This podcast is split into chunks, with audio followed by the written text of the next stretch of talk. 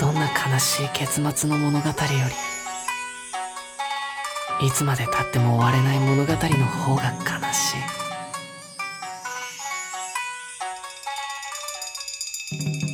叶安，我是 Taco，我是王哥酱，欢迎大家来到 TSP 怪奇档案。嗯好的，那今天呢、是几家欢喜几家忧的百鬼夜行系列。每次看评论区的争论真的挺激烈 的，是我跟大家嗯讲一下，就是百鬼夜行这个系列呢，首先是我们自己很喜欢。是嗯，然后其次呢，其实也不是说只有阴阳师这一个游戏所嗯引发出来的这个想法，对，因为《百鬼夜行》作为一个日本文化里面，呃，虽说是日本文化，但其实大家都知道，它在我们很早以前就讲过，它是来自于中国、印度等等的一些文化的杂糅。是的，所以在他的身上能看到很多不同文化所塑造的一些缩影吧。对，然后呢，做这个《百鬼夜行》，呃，一个也是因为它的素材哈，取之不尽，用之不竭 用之不竭啊，是吧？对，然后本身里面有一些这个妖怪的故事也是比较有意思的，对，所以其值得实。跟大家聊一聊。对，其实我是阴阳师大概有三四年的老玩家了，嗯，但是我做这么多期百鬼，其实说真的啊，我觉得说我们讲过的那么多式神里面，总有一些是阴阳师里面没有的式是神。的，嗯，对，而且基本上阴阳师它毕竟是个游戏，它很多时候会改掉很多式神它原本的故事的，嗯，为了融入它自己的剧情线，所以我们跟大家讲的基本上都是比较官方一点的说法，没错跟阴阳师的关系其实也没有那么大，嗯，你看我们的参考资料什么时候参考过阴阳师的背景故事？ 每次参考的都是鸟山实验的《百鬼夜行》这样的啊是一本书啊没。错，好，那我就今天先跟大家讲第一个。嗯，呃，今天呢，因为是大妖怪系列嘛，所对以讲的一些比较都是相当于呃名气比较大啊或者说大家知名度很广的，或者是鬼嗯王级别的，哎，对对嗯对，这样的一些鬼。那先讲的第一个呢，它就叫 鬼，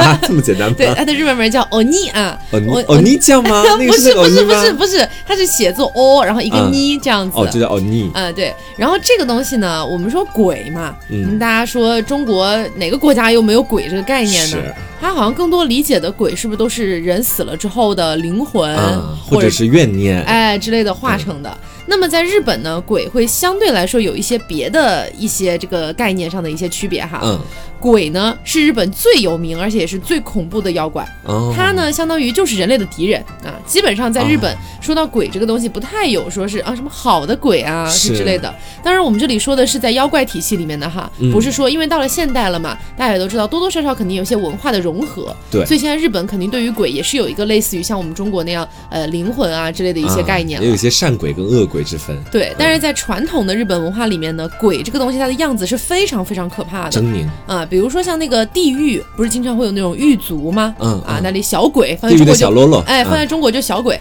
这样的东西呢，通常就是模样非常恐怖的鬼了。啊，然后在日本，我们说鬼，它这个东西其实是属于百鬼里面妖怪的一支，一只嘛，对，其中的一个分支啊啊。。然后加上呢，可能也后来就是受到了一些外来民族入侵啊、文化入侵的一些影响，嗯所以后世的日本的鬼呢，就逐渐演化成了一种非常具有强大的力量，嗯然后肌肉很发达，然后性情还非常的残暴的这样的一种妖怪。哦，你说这个其实能让我想到，因为我最近会看不少的日本动漫，嗯我记不太清楚具体是哪一部了哈，但是好像也是最近的一部动漫，里面说的就是他们要斩鬼的故事，啊，就当时鬼灭是之刃吗？是吗？哦，对对对对对，鬼灭就是之鬼刃灭嘛，这你都能忘啊？ 我最近看的有点杂，有点多，嗯我不确定是不是《鬼灭之刃》。对，它里面对那些妖怪好像只有一个字的概括，就是鬼，就是。鬼。对，嗯，所以其实大家如果说不太了解像这种日本文化里面一些比较小的细节的话，嗯你可能去看《鬼灭之刃》的时候，你可能就会呃有一点费解，或者说有一点不太明白为什么他们都统称为鬼是啊，好像跟我们所理解的那种鬼的概念不太一太样。不一样了。我跟你说，就是我不知道大家记不记得，很早之前的时候、嗯有一部港片儿叫《开心鬼》，你知道吗？ 我当时以为所有的鬼前面都必须要有个 title，开心难鬼、过难过鬼、，愤怒鬼 奇迹 鬼。嗯然后这个鬼和河童、天狗一起并称为日本三大最知名的妖怪。啊，也就是日本三大国妖。但是对于这个日本三大国妖，还有一些别的说法。嗯啊，有些人说是酒吞，呃，玉玉藻前前，还有这个大大月天丸狗。啊，还有还有大月嗯月丸等等的，反正有非常多不同的说法了。是啊，在我们这儿呢，就简单的理解为鬼、河童和天狗就好了。嗯啊，河童我们之前讲过了，然后今天我们也会讲到天狗，嗯好吧？今天就把那个日本的三大妖怪都跟你们讲一下。是所以呢，刚才我们也讲了嘛，日本的鬼和中国的鬼完全不是一个概念的、嗯啊，是有一个非常非常大的一个区别的。你像中国的鬼，它其实更多是一种泛指的概念，是的，但是在日本呢，它我们刚刚说的，它是属于妖怪里面的一一个支线。它具体的去指了一个等于说一个直线的感觉。是的，而且它同时有相对来说比较明确的一个形象，嗯啊，就像刚才讲的什么肌肉发达呀之类的， 长相丑陋啊啊，，大家如果感兴趣的话，可以去搜一下鸟山实验画的这个关于鬼的这个画像，嗯那在《百鬼》里面的画像。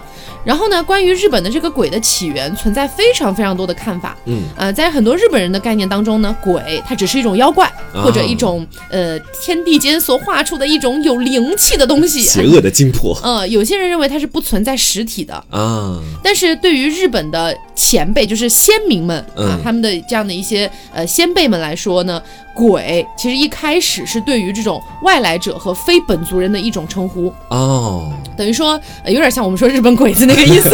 其实日本人在我们国家这边还有点像他们国家概念里面的鬼，对，是但吧那是在很早很早以前了。嗯啊，在日本有一本书叫《日本书记》，这本书当中记载呢，六六一年的时候，在举行齐明天皇的葬礼的时候，嗯这个有一个山上啊，就出现了一个戴着大斗笠的鬼，啊然后这个鬼呢就在那边偷窥这个葬礼的进行，只是偷窥而已嘛，只是偷窥，没没没干什么坏事 OK，儿。没有作乱，嗯，所以在日本很早期的时候呢，鬼的这个形象就是以头戴这种大斗笠最嗯为普及的，而且呢，当时戴这种非常大的斗笠的，嗯然后这样的人呢，当时也有一个称呼叫做稀人，就稀是人稀少的稀。啊，确实也很稀少了，这么打嗯嗯是扮。，然后还有一种说法呢，是认为中国南方有一些少数民族，他们会在古代的时候有一个仪式叫做追傩，嗯追傩这个傩是一个单人旁加一个难过的难，啊啊，追傩我。知道然后说这个习俗啊，它简单来讲哈，因为我去查阅了一下，呃，追傩这个习俗在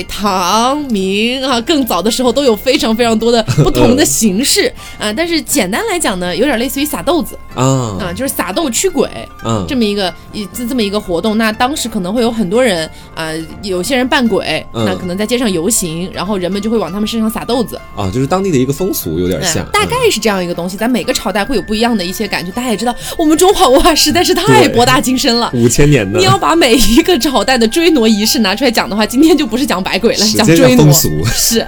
好，那么后来他这个追傩的这个仪式传到了日本，嗯然后呢，当时因为走在游行队伍最前面的一个叫芳香氏，嗯他的这个装扮呢是非常非常的恐怖的啊，让人看了就害怕，所以呢就被认为是非常非常邪恶的妖怪。那么随着时间的推移，这样的一种各种各样杂糅的一些形象，最终汇聚成了日本的鬼。哦，是这样来的，嗯对，然后日本的这个鬼，它的外形呢一般是头上长着一对非常坚硬的角。嗯然后据说这样的角呢是可以击碎大石头和刺穿任何坚硬的物体的，我想到金角大王，不是为 什么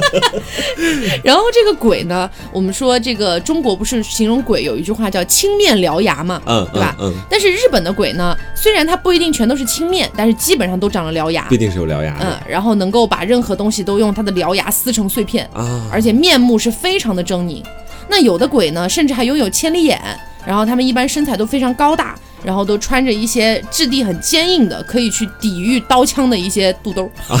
我以为哎是一个盾牌， 是个肚兜肚儿兜儿，肚兜儿， 然后说有的还长着一些利爪之类的。嗯不过呢，据说大多数的鬼都是带着一些铁棒的， 啊然后这个铁棒的上面呢可能会有一些这种铁刺儿。狼牙棒嘛狼牙这棒，是对对对对对，就像狼牙棒。那其实大家听到这儿，如果看过《鬼灭之刃》的，嗯其实应该多少有点即视感啊，嗯，是吧的，？有有点像里面就是各种鬼，还有各种不同的能力，对吧？对那种感觉，是嗯《鬼灭之刃》呢，我觉得还可以啊，可以推荐给呃老二次元看一 下，因为就是简单讲两句，好吧？嗯我有点好想输出一下自己的看法，就是可能因为早年间作为一个老二次元看这种热血漫实在看太多了，嗯然后多多少少会让我觉得《鬼灭》的剧情的走向有一点像老的那些热血漫的套路，嗯，所以，如果你是呃新二次元，或者说嗯，等于说，刚刚进入二次元的那嗯种、嗯嗯，我其实觉得你看前几集可能会看不太动，啊，就是我，就是我本人，啊，有点这对感觉是吧？我是有点新二次元，就是我前前一段时间看《鬼灭》，我确实觉得看不懂，是吧我觉得说他老是在新手村里面不断变强，你能够猜到他只是在不断的打架当中，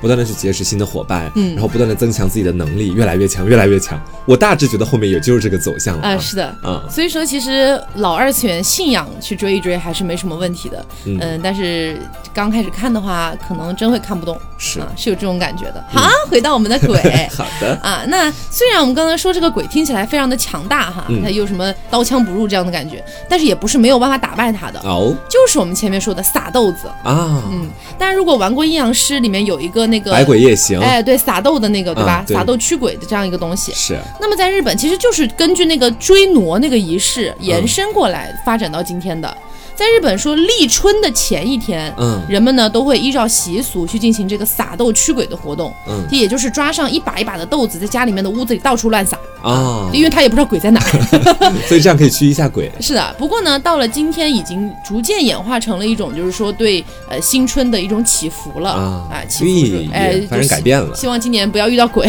有 有点这么个意思 吧。嗯，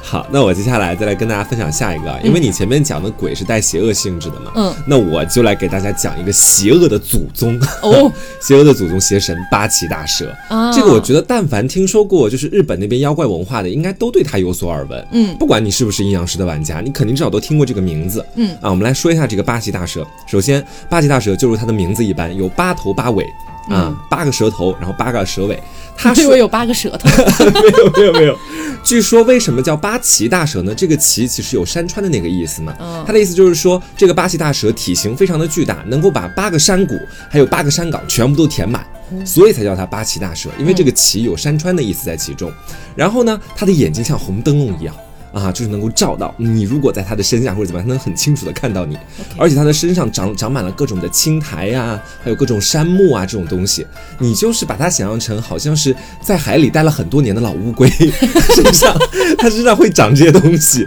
你知道吧？因为人因为一个妖怪一旦躯体大了，它肯定不太干净，我觉得。嗯。然后呢，它的这个腹部则像溃烂状的一样在流着血。啊，啊，对，这是它的一个特征。然后它的头顶上，只要它出现，一般都飘着八朵阴云。啊，它是跟天能够连接在一起的，证明它非常的高。嗯而且呢，它的身躯啊，前面也说过了，有八座山峰啊，八条山谷那么那样的巨大。然后呢，八岐大蛇这个概念大家要注意一下，它要跟九头蛇区分开来啊，嗯因为在各种各样的日本古书里面都明确的指出来了，八岐大蛇，我们就顾名思义，它就是有八大头、八大尾，没有九个头，所以说它要跟它进行分开、嗯啊。然后说这个八岐大蛇当时是怎么被消灭的哈，我来跟大家讲一下。这个就是说，当年呢有一个叫须佐之男，你们都听说过吧？哎，这个有，名字啊这个有，挺出名的。对他从高天原被放逐到出云国这个地方之后啊，他就在一条河旁边，在那边走，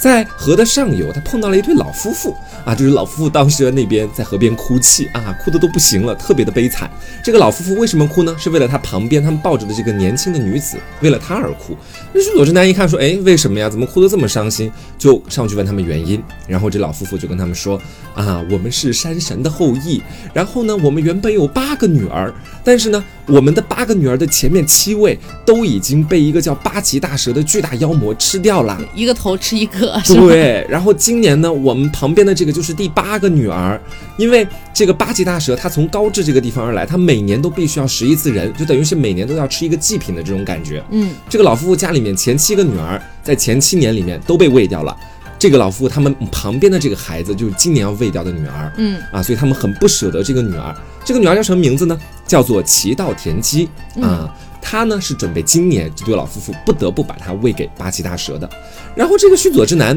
当年听到之后啊，他又说啊，这这么无理吗？ 我要帮助你们降服这个八岐大蛇。但是呢，他有要求啊，因为我们说在任何的这种要传把说美里女面，嫁给我。对哎 呀，对不对？日本的好多东西，从辉夜姬、无语当啊日无早语前到鬼女红叶，全都是出的特别美啊。这个齐道田纪也是长得特别好看。嗯然后呢，这个须佐之男就说：“我帮你们降服八岐大蛇可以，但是前提条件是你们必须要在我降服之后，把你们的这个女儿叫齐道田姬许配给我啊，嗯这样我才能帮你们降服。”然后呢，这个老夫妇一听啊，说你你真的能降服那么大一个妖怪吗？啊，然后这须佐之男就说了，他说我是天照大神之地啊，从高天原而来，高天原我们都知道神住的地方嘛，对对其实对就是肯定是有能力的。所以这老夫妇一想，嗯，也行，女孩子的性命比较重要，嗯啊，然后当时就答应了。然后呢，这个须佐之男接下来就开始要去准备消灭这个八岐大蛇了。他呢就把这个呃，我们刚前面说到这个齐道田鸡那个女孩啊，变成了一个梳子，插在了自己的头发上，啊，然后这样的话就等于暂时让她真的隐是身直了，男吗？可能是给八同鸡啊。 天赵哪！同基。 然后呢，他还让这对老夫妇赶快去酿酒，酿完了这个绝世美酒之后，在地上凿了八个洞啊，这八个洞里面呢，每个都放满了满桶的那种烈酒在其中嗯，啊。随着这个日子不断前进，终于到了有一天了啊，这个八岐大蛇要来吃这个祭品了，它就从这个海上面慢慢爬过来了，我都不知道该用爬还是用飞， 你知道吧？然后呢，他到达了这个现场之后一闻，哎呀，好香的酒香啊！就看到地上那八个洞，每个里面其实都有一坛酒，就把他的八个蛇头全部伸到了对应的洞里去面喝。酒去了。对，开始去喝酒，接着呢，没想到，哎呀，这个酒太烈了，就 一喝之后就有点醉了，醉倒之后昏睡不起。就这个时候，须佐之男就趁机执着这个法器啊，叫十全剑，也是一个非常厉害的法器啊，然后呢，就把这个八岐大蛇斩杀了。哦，在切到这个八岐大蛇尾巴的时候，发现这个石泉剑哎凿不下去了，切不下去了。相反，石泉剑还出现了一个缺口，啊，当时就非常好奇，把这尾巴剖开来一看，发现里面也有一把剑，在八岐大蛇的尾巴里面。这把剑的名字也叫天从云剑，啊，是一个很厉害的神器。这把剑呢，后来在降服了八岐大蛇之后啊，然后我们说这个须佐之男就把它交给了天照大神，然后迎娶了我们的这个齐道田姬为妻子，就住在这个出云国里面了。嗯，然后这时候我知道大家肯定会好奇啊，为什么降服八岐大蛇，你非要扯一把剑在其中呢？对，那个尾巴里为什么会有个剑呢？啊，这个其实也会涉及到另外的一个说法，它刚好也可以解答另外一个问题、嗯啊，就是很多人其实都表示是说八岐大蛇其实是官方的一场骗局 啊，这个的我 话就阴是谋论来了。 开始走进科学了，朋友们。 是怎么说呢？我们都知道啊，在日本它是个岛国，相对来说很多资源其实要不然就靠外面进口啊，总而言之自己国家里面的资源是很稀少的。嗯，所以在那个冷兵器的时代里面，很多的日本人我们都说很有匠心精神嘛，嗯他们就会在自己家里面去练兵器。啊，一把好的这种冷兵器可以让日本人所向披靡。然后呢，正是因为这样的风俗、这样的习俗开始流传开来之后，就出现了很多的这种铸剑的这个世家。嗯，这些铸剑世家通常需要好几年才能够铸上一把特别好的武器。所以说呢，他们铸出来这些武器都被在当时称为神器。但是你知道，想要铸成神器，那必须要就是说有很多的原材料，比如说木头，比如说其他各种各样的原材料，他们就把这个铸剑的地方就专门全部放在了日本的那些茂密的森林当中啊这样可以就地取材。我直接去把木头给它砍伐下来，然后取就之 可不以铸尽，剑。用之不竭。对，就跟我们做这个系列一样。然后呢，因为当时他们就在山里面铸剑嘛，我嗯们知道前面也讲过，铸一把好剑是需要很多很多资源的，所以说基本上铸上一把神器之后，这个山里面基本就秃了啊基本要花很多很多的木头。对，所以呢，在这个冶炼过程当中，因为我们知道它不像现在我们啊讲节能、讲环保啊，嗯讲各种各样的东西，在以前他们在冶炼的过程当中，这个。讲粗暴，讲破坏对，讲粗暴，讲破坏， 讲乱砍乱伐。 他们就在这个潮湿的树木在引燃之后，就会出现大量的浓烟，嗯这些浓烟都冲到了这个云霄上面。你从远处看，就好像一条条大蛇悬浮在空中 啊！哦这是一开始人们可能会这么觉得。而且呢，这些铸剑的世家，他们在山里面铸剑嘛，心想着说，我们花好几十年的时间就为了铸一把神器，别下面的那些啊村野刁民们一上来给我们把神器偷走了。所以他们就呢，就为了避免这个外界人进来干扰，就对编下了个面故事。对，就对下面谣传说山里面有一个巨大的蛇，八岐大蛇就在这个山上啊，你们看那黑烟就能发现挺像八岐大蛇的，哦以此来禁止这些村民们进山。然后呢，这些村民们啊还都听信了，慢慢的在民间就会有这种蛇怪的这个谣言出现。然后我们再说到啊，基本上呢，因为在日本嘛，其实他们是属于一个岛国，夏季是炎热多雨的，所以一旦这个山上的树木被砍伐之后，考验地理知识的时候到了。一到夏天啊，一多雨会怎么样呢？会出现洪涝灾害啊，水土流失。对，哎是吧？会出现洪涝灾害。所以说，在这个八岐大蛇里面，好像是八岐大蛇每次出现也都常常伴有这个水患，哦刚好呢就对上了，你知道吧？然后呢，既然有这怪物出现了，我们就说就必须有这个勇士啊，去嗯拯救这些村民们，对不对？然后呢，你就会发现可能是官方会派一些托儿。啊，到这个山里面去，假装勇士进山。然后呢，这些山下的村民们就会问：“哎，今儿你们去把那个蛇降服了吗？”往往就会说：“哎呀，这个八岐大蛇非常的凶险啊，不是我们这样子就可以轻易的就可以把它打败的。”人们发现呢，不断有勇士的进去啊，也不断的有勇士出来，也没死。嗯总而言之就是说，哎呀，这个妖怪太难剿灭了，剿不灭这样子。直到什么时候才能正式剿灭呢？直到那把剑铸好了之后。才会正式剿灭。等到武器铸成的时候，当权者就会派人来取这个武器。但是对山下的村民们就会说：“哎呀，我们在山里面跟这个怪物这是奋缠力斗了搏斗许啊！”久呀。对呀、战况非常的激烈啊！ 整座山的这个树木都被夷为平地，那个蛇实在太强了。哦然后呢，不过最终还是把它消灭掉了啊。然后呢，这主要是因为这些勇士，我们说最后的一位勇士从山里面直接的去拿来了铸好的那把武器，然后献给当权者，然后这个一场好戏就此就谢幕了。天哪！，对，这也这也只是民间的一种传说哈，它跟我们嗯刚刚所讲的八岐大蛇是否真实存在，它是能够并行的，你能明白吧？嗯明白明白就是一种传闻是它真的存在，另外一种传闻是说它完全就是官方编出来的一个谎言杜撰的。啊，都有可能。对，嗯好的。那听完八岐大蛇的故事啊，嗯刚刚我提到了一个概念，叫日本三大国妖嘛。嗯，还剩下一个，咱们一直没有讲，嗯那就是天狗。哦，这就是我在阴阳师里面啊玩到五六十级了，我都还一直没有抽 到的 SSR，后来抽到一个，连着给我来了三个， 就这玩意取儿。之。不尽， 用之不 竭气死了，呃，这个天狗呢，也是日本最广为人知的妖怪之一，因为刚才讲了它是三大国妖之一嘛。嗯，然后这个天狗啊，据说它是住在深山之中的，哦，然后呢，具有高深莫测的神力很厉害啊，那是力大无穷啊，哦，能够轻易的就把其他的一些生命啊之类的全部撕成碎片哇，他很强。啊，很强。嗯对，，我很强，我知道。然后呢，他手里拿的这个扇子，嗯他只要轻轻的一挥，就能够把成片成片的大树全部连根拔起。天哪，哎，这个在阴阳师里其实还挺像的啊对那个它也是技能掌管风的，对对吧嗯然后据说呢，修行比较高的天狗是具有非常非常可怕的法力的，嗯能够用各种各样的幻术，啊而且剑术也特别好啊，可以说是上天入地无所不能这样的一个形象了。嗯，然后呢，天狗还有一个特征就是修行的程度越高，它的鼻子也就越高越长。这可能这能对到童话里面的那个 谁，匹诺曹匹诺曹 撒的谎越多， 这鼻子就会越长。呃，但其实大家去回想一下，不管大家有没有玩过阴阳师哈，嗯如果玩过阴阳师，应该会记得大天狗的那个觉醒皮，其实就是有一个那个面具在身上的。呃，对啊我很害怕的那个东西。为什么我很害怕呢？就是因为小时候在看柯南的时候，嗯柯南里面有一集是他们在一个哦，寺庙，对对有没对有，我知道我知道那个，对吧？然后那个住持是最后发现被吊在悬梁上灌满水死的那个，嗯还有什么樱花飘落的花瓣是线索的那一集，嗯？大家有印象的话就会记得那个住持的脸长得就超像大天狗嗯，。是。哎然后 这么说起鸡皮疙瘩了都。对，然后他们那个那个寺庙里面还有一个关于天狗的传说，嗯也是一个戴着这样面具的一个形象。嗯我小时候给吓的，所以大天狗呃这个面具吧，只是这个面具一直都是我的一个阴影，是这样的。嗯，然后呢，就说这个拥有高高的这个鼻子的天狗，一般被称为魔王。啊，其实也就是大天狗这个意思，是因为天狗本身是一个呃妖怪的种类嘛我觉，得他们算族群，是天狗是一是族，嗯族群。然后呢，像这个大天狗身后呢，一般就带着一群小天狗。嗯这个小天狗是什么呢？其实就是鸦天狗。嗯啊啊，哎，对，就是鸦天狗。这真的也跟阴阳师区分开来了。是的，嗯，呃，阴阳师里面鸦天狗跟大天狗没什么关系吗？没什么关系，好像就一张二卡，一张 SSR 卡，差了很多哎。呃，反正本身鸦天狗也是属于天狗体系里的一个，它算是比较小小层次的一些这个天狗。嗯然后有一些说法呢，是它脸长得很像乌鸦，啊，是这样子的，嗯有鸟嘴。是。然后“天狗”这个词啊，其实是来自于中国的，是中国的《山海经》的《西山经》里面有记载到，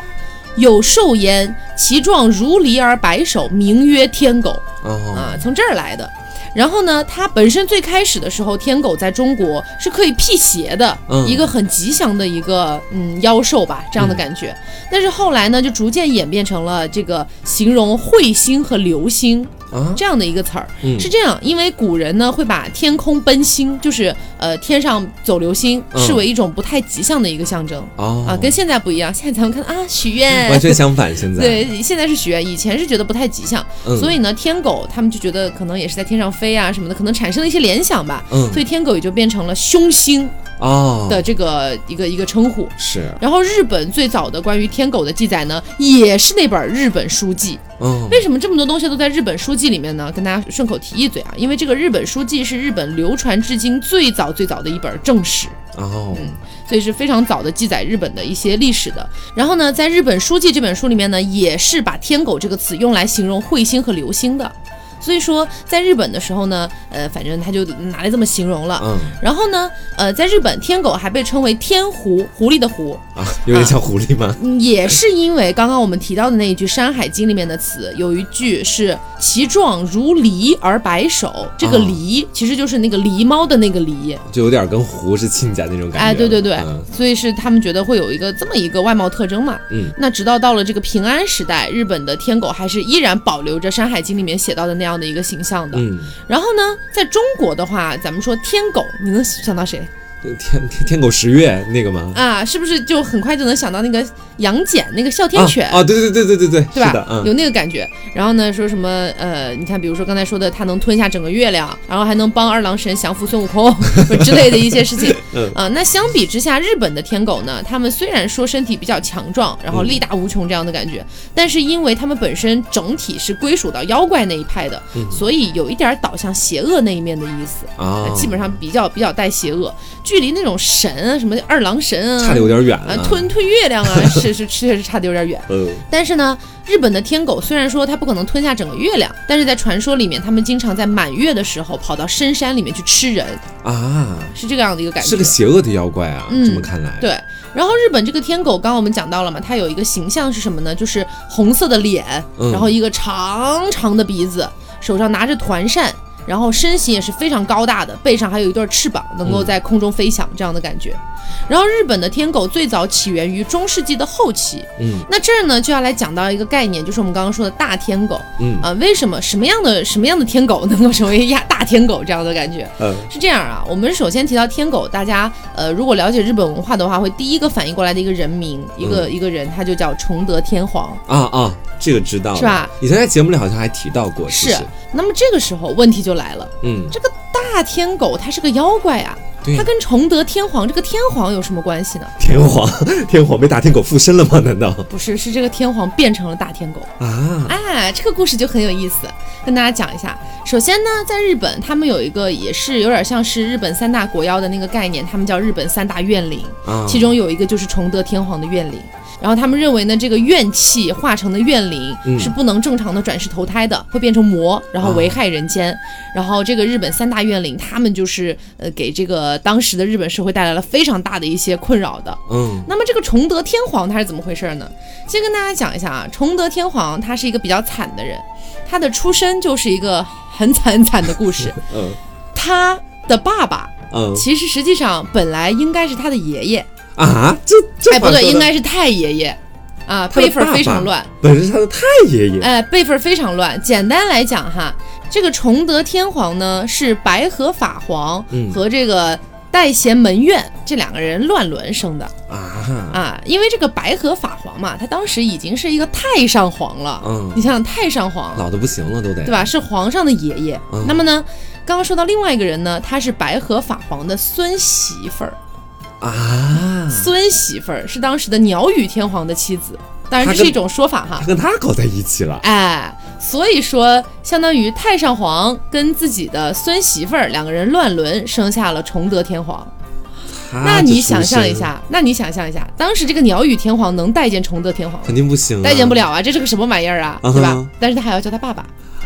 啊，崇德天皇还要叫鸟羽天皇爸爸，啊是这样的。所以你能怎么办呢？那就肯定是不满呀，他就不喜欢他呗。所以说呢，后来呢，嗯，这个传位的一个时候也出现了一些矛盾，嗯就是崇德天皇有一个弟弟，他叫做白河天皇。嗯那他俩呢，反正也是权力斗争嘛。那么当时呢，嗯，这个呃，怎么说呢，就是相当于崇德天皇的曾祖父，哎，嗯就那乱伦那男的啊，那个白河法皇，他还健在呢啊嗯，。到到他们需要准准备继位的时候，他还在呢 得帮帮自己儿子是吗？哎，他就说鸟语天皇呀，嗯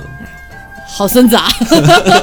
你就传位给这个崇德天皇吧，嗯是吧？传德传位给他吧，他毕竟是我的乱伦之子，你养了他这么多 年，养 出感情了，对不对？哎，反正这个这个事情呢，就让鸟语天皇是很不开心的呀。嗯他开始就更加的憎恨、痛恨这个崇德天皇了。是啊的，以至于到后来白河法皇驾崩了，然后鸟羽天皇就等于说是立即疏远了崇德天皇，嗯并且逼迫他退位，然后哦让另外一个人啊、登，有点像登基这个意思了。嗯那么呢，当时后来登基的那个人其实只有两岁。然后这个人呢叫做敬畏天皇，他从小就体弱多病的，后来十六岁就死了、嗯啊啊，，没没没没当皇帝没当下不久。文了就，那所以说朝廷又开始重新选啊，嗯他说这个怎么办呢？那么呢，众臣就说，哎呀，那不然我们就要要么是这个崇德天皇，要么就是另外一个亲王哈，嗯啊这两个人这就就这两个选了。那还但是呢乱人之哎，鸟羽天皇那是极力反对呀、嗯啊，最终呢又让崇德天皇的同母的一个弟弟嗯，后白河天皇去继位 了。然后呢，这个鸟羽法皇死了之后呢，崇德天皇呢就和这个后白河天皇他们俩兄弟俩嘛，嗯于是就开启了皇位之争。啊，这个这个皇位之争呢，就叫做保元之乱。哦，但是这保元之乱呀， 有一点惨，就是崇德天皇失败了。哦他，失败了之后呢，他就被流放到了一个叫做赞岐国的地方。嗯那么当时呢，他就在赞岐国过着一个像类似于软禁一样的生活。嗯他当时呢，非常非常的想要回到京都，于是呢，他就投身了佛教的信仰。他就想说，那我如果回不去，我起码也要往生极乐。我要皈依佛门了，啊，对，这么惨，对吧？过的。于是呢，他也抄写了很多经文，然后嗯献到了京都，希望呢以此来赎罪。但是呢，这个登基的那个，也就是他他那个同母的弟弟后白河天皇就觉得，哎呀，你是在诅咒我啊啊，有这样的一个感觉。于是呢，又拒绝了他的这些经文，并且全部退了回去。哦那么至此呢，崇德天皇就对这个后白河天皇那是恨之入骨呀，嗯所以呢，他就开始走上了通向怨灵的道路。哦，他当时愤愤不平啊，他就发了一个愿，其实是发了一个毒誓吧，嗯他就说愿为大魔王扰乱天下，啊，真的是把他逼到这种地步了，对，以五部大成经回向恶道，为君戮民，为民弑君。就相当于我要呃为了皇上去杀人，然后为了这些百姓去杀君，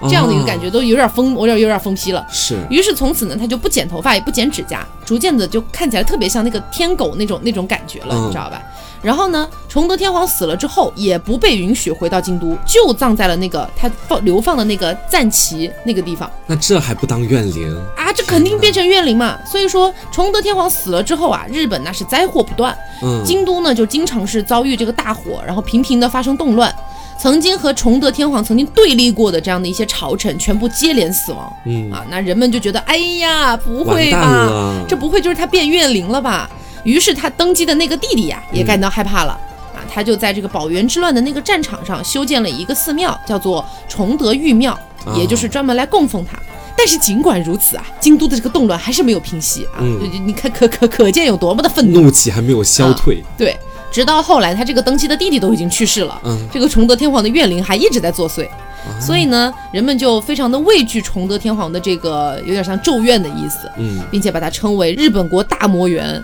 这样的一个感觉。是然后后来呢，嗯、就又在很多地方去修建一些寺庙啊，包括后来还呃，据说还把他的这样的一个遗体是吗呃，？不是遗体了，我不知道能不能找到遗体了，反正据说是后来把那个他那个祭奠他的那个庙。啊好，像也是迁回了京都，然后又在京都给他建了一个很好的，那肯定得好好对他了呀。嗯，所以说，呃，好像是这个样子哈。后来这个日本才渐渐的，就是好起来一点。真的，其实我觉得崇德天皇，如果我们捋一下这故事线，我觉得他没做错啥。讲实话，嗯他，说到底就是自己挺出惨身的，但出身又不是自己能够决定的，是你们自个儿朝廷里面太乱了，搞乱伦，是把啊，他弄出来了之后又不给他那种好的待遇，你说谁能受得了这个？你让他怎么叫他爸爸？对他呀爸爸实际上应该算他侄儿，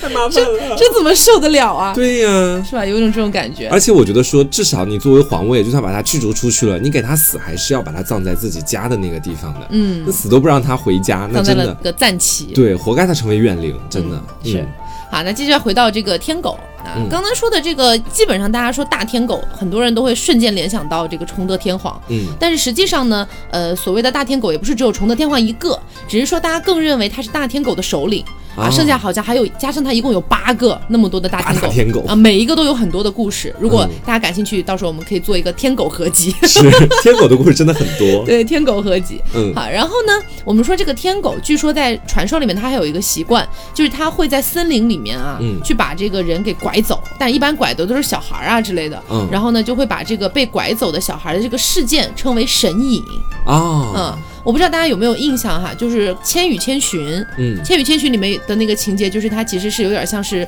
虽然不是把他拐走吧，但他也是自己走入了一个神秘的地方。啊，然后呢，其实《千与千寻》在日本的那个原片的名字就叫《千与千寻的神隐》啊，啊，有个神隐这个东西。他也算作神隐了。是，那么到了后来呢，呃，把这个天狗视为怨灵的说法会逐渐淡化下去了，就是因为崇德天皇的那个事儿没有那么严重了嘛，嗯慢慢的淡化下去了。于是呢，把天狗又看成了天神的一些说法，哦在民间流传了起来。然后呢，比如说那些呃图画上的一些天狗已经没有了一些乌鸦呀，或者很恐怖的那样的一些形象，嗯而是逐渐变成了一个白胡子，然后长着很长的眉毛的一个怪怪的老人。啊啊，，这样的。然后呢，我们之前讲过一本书叫《玉家草子》，大家还记不记得？嗯，就这本书呢，我再强调一下啊，就是玉家这个家是那个伽罗的家，嗯不太确定它的读音到底是什么，这里暂且读为玉家草对子哈。里面记载了一个故事，是关于天狗的在白胡子那个时间段的一个形象。嗯 说是有一个日本的著名的武将叫源义经，然后他的乳名叫做牛肉丸，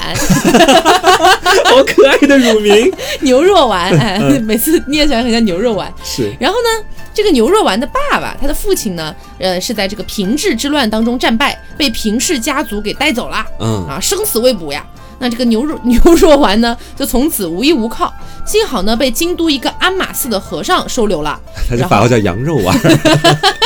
然后这个牛肉丸呢，他就在寺中去修行。在这个期间，他就发誓我要练好武功，然后去消灭那个平氏家族，为父亲报仇嘛。这样子，啊，那他就每天进山去练剑呀，那是风雨无阻。嗯，有一天呢，在他全心全意练剑的时候，身边不知道什么时候出现了一个白胡子、白眉毛的一个老人，嗯就对他说：“哎呀，我就是住在这个山里面的天狗啊，嗯你是不是想去讨伐那个平家呀？你只靠每天练剑，你这辈子都别想了，嗯你还是跟我一起来学学兵法吧。”嗯于是这个牛肉丸呢，啊，也是虚心请教，就加上这个牛肉丸他本身比较的聪明，嗯很快就学会了很多的兵法，然后呢还学会了一些很高级的剑术，因为前面不是讲了嘛，天狗一般被视为剑术也很高超。啊，啊，所以教了他很多东西。那不久呢，他就成为了一个很厉害、很厉害的武将。嗯，后来就在五条桥这个地方把敌人打的那是落花流水啊，实力太过强。然后在一些战斗当中呢，也使出了一些什么自己的一些绝技 啊，这些东西呢，在当时的人们看来，哎呀，这不像是人会学得的东西都是天狗教你的吧？啊，哦所以就觉得是天狗教他的，是有这样的一个故 事。嗯，嗯。那其实刚刚听你讲完了大天狗，其实前面我们也讲过，对于日本的三大妖怪是众说纷纭的。嗯有人说是玉藻、九吞、大天狗，嗯有人说是玉藻、九吞和我接下来要讲的大月丸、嗯啊。大月丸它是个什么样的妖怪呢？啊，它本来是在这个一个地方叫伊势铃鹿山上，它是一个有名的鬼神。嗯啊，等于是占山为王的这种感觉。他在当地啊，反正就是作乱，坏事做绝。尤其是当时各个属地其实是要把一些贡品上交到京都那边去嘛，嗯，他们这边可能就山上有很多小喽啰啊，和他就抢这些贡品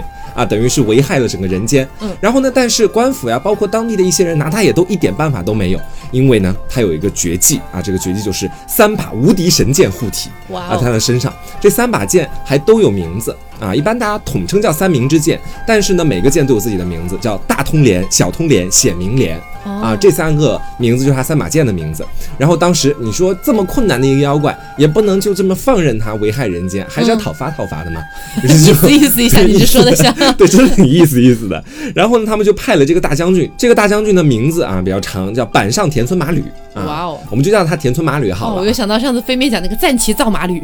对，好你还长记得？我都不记得了。嗯就他就去奉命这个将军啊，让他去讨伐我们的这个大月丸。嗯，然后呢，在讨伐的过程当中，我们能够预想得到，那肯定是失败的啊，肯定 是， 肯定是没有办法去讨伐得过他的，因为你知道他跟玉藻前齐名，三大妖怪。啊玉藻前大家还记得吗？很前难面花了多少人力都没讨伐成功啊！但是呢，也在中途遇到了救兵啊，遇到了一个另外一个妖怪的救兵。他中途遇到这个妖怪呢，也是一个非常强大的妖怪。嗯，民间称作叫丽乌帽子，她是第四天魔王的女儿，是个帽子，啊， 不是个帽子，只是称呼它为这个笠屋帽子哦在当地。但是我觉得这肯定是跟日本当地的文化有一定关系的哦啊。然后呢，它的 title 前面讲过了，第四天魔王之女嘛，嗯这个人叫铃鹿御前哦啊。这个铃鹿御前呢，当时就等于是碰到了我们前面讲到的这个田村麻吕。田村麻吕不是一直打不过大鱼丸吗？但看到这个铃鹿御前这么强大，肯定就求他呀， 是不是？就求你帮帮我吧，就是帮我大讨伐佬讨伐救的命吧。对，大佬救命！然后呢，就在这个求助下，这个林路御前觉得有点烦了啊，他说好好好，帮你帮你帮你。然后这个林路御前呢，就用计谋骗走了大越丸的大通连和小通连这两把剑。 嗯，啊，然后我们说啊，他刚刚不是骗走了两把剑嘛，嗯然后呢，这个大鱼丸你知道，他这个三明神剑可能是需要三把剑才能够共同保佑他，你知道 吧？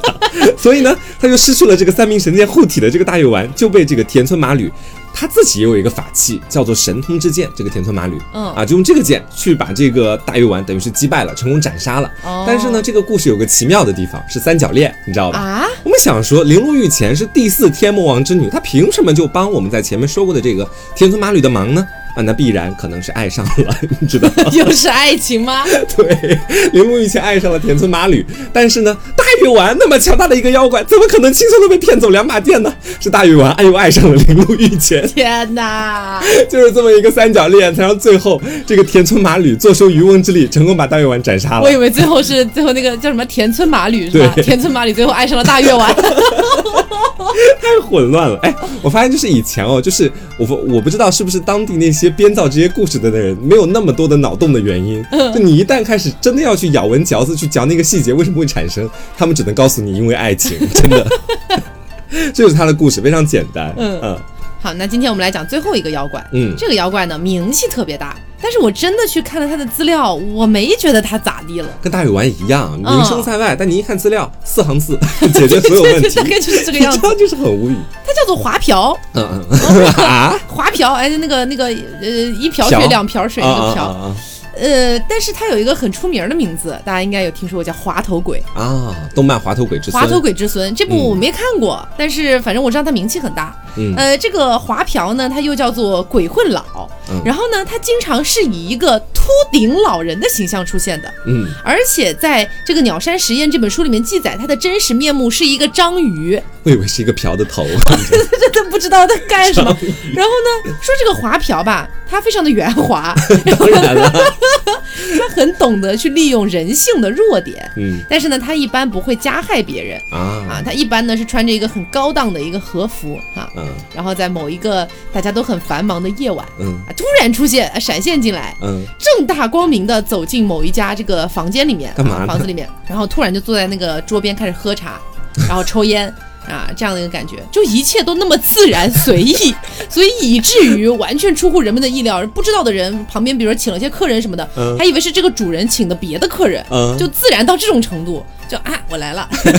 啊，我走 了。就这样一个感觉。然后呢，关于这个华瓢有一个说法，就是说，如果突然遇到了来访的一个陌生的老人，嗯啊，可能还带点秃头什么的，嗯千万别让他进去，啊嗯不然他就会赖着不走了。说他就有可能是华瓢，这样子，嗯，然后根据日本的古代呢，几乎每家每户都设有那个神桌嘛，嗯就是那个东西去供奉美食，然后这个供奉呃这个神，嗯以求被庇佑这样的感觉。然后随着如今这个神桌的减少，那据说呢，这个华瓢就是被人们逐渐淡忘的一个客人神。嗯也有传说呢，这个华瓢是妖怪的大头目。如果说妖怪之间发生了什么争执，就会找他来主持公道。哦，就关于这个大头目，就只有这样简简短的一句话。发 生了什么事儿才是大头目呢？ 而且它也没有什么作用啊，它就是去蹭吃蹭喝这种。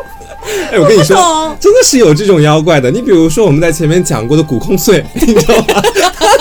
古空碎他只是打败玉藻前的那把剑，还不是那把剑，是装那个剑的剑袋子，叫古空碎。但是他也是个妖怪，你知道这很奇怪，我觉得。反正我是真不知道这个滑头鬼有什么强大的地方啊。嗯反正就是有传说他是大头目，但一点儿说法都没有，就不知道他是为什么是大头目。是，如果说大家有看过《滑头鬼之孙》，并且有去就是自己感兴趣去了解过一下滑头鬼他到底是个什么什么来历、嗯什么来、什么名头这样的东西的，也欢迎大家在评论里面跟我们一起讨论一下。嗯我是真的挺好奇的，我也是凭什么他就是大头目 了？我们我们九吞就那样被斩杀了，是吧 可？能是调解了什么重大的妖怪的恩怨，你知道吧？然后声名在外了。好，啊所以今天就是跟大家聊了一些这个大妖怪，嗯啊，然后大妖怪系列我们之后应该还会再做。是大妖怪本季刨除掉滑头鬼， 就是哎不是有传说他是头 目，算半个大妖怪，我觉得。你那个大月丸又怎么样了吗？还不是爱上一个女人被斩杀 了？啊，哎，希望大家能够喜欢今天这期节目，嗯然后不要忘了素质三连哦。点赞、评论、加转发哦！嗯，那我是 taco，我是王哥酱。那我们下周再见啦，拜拜拜拜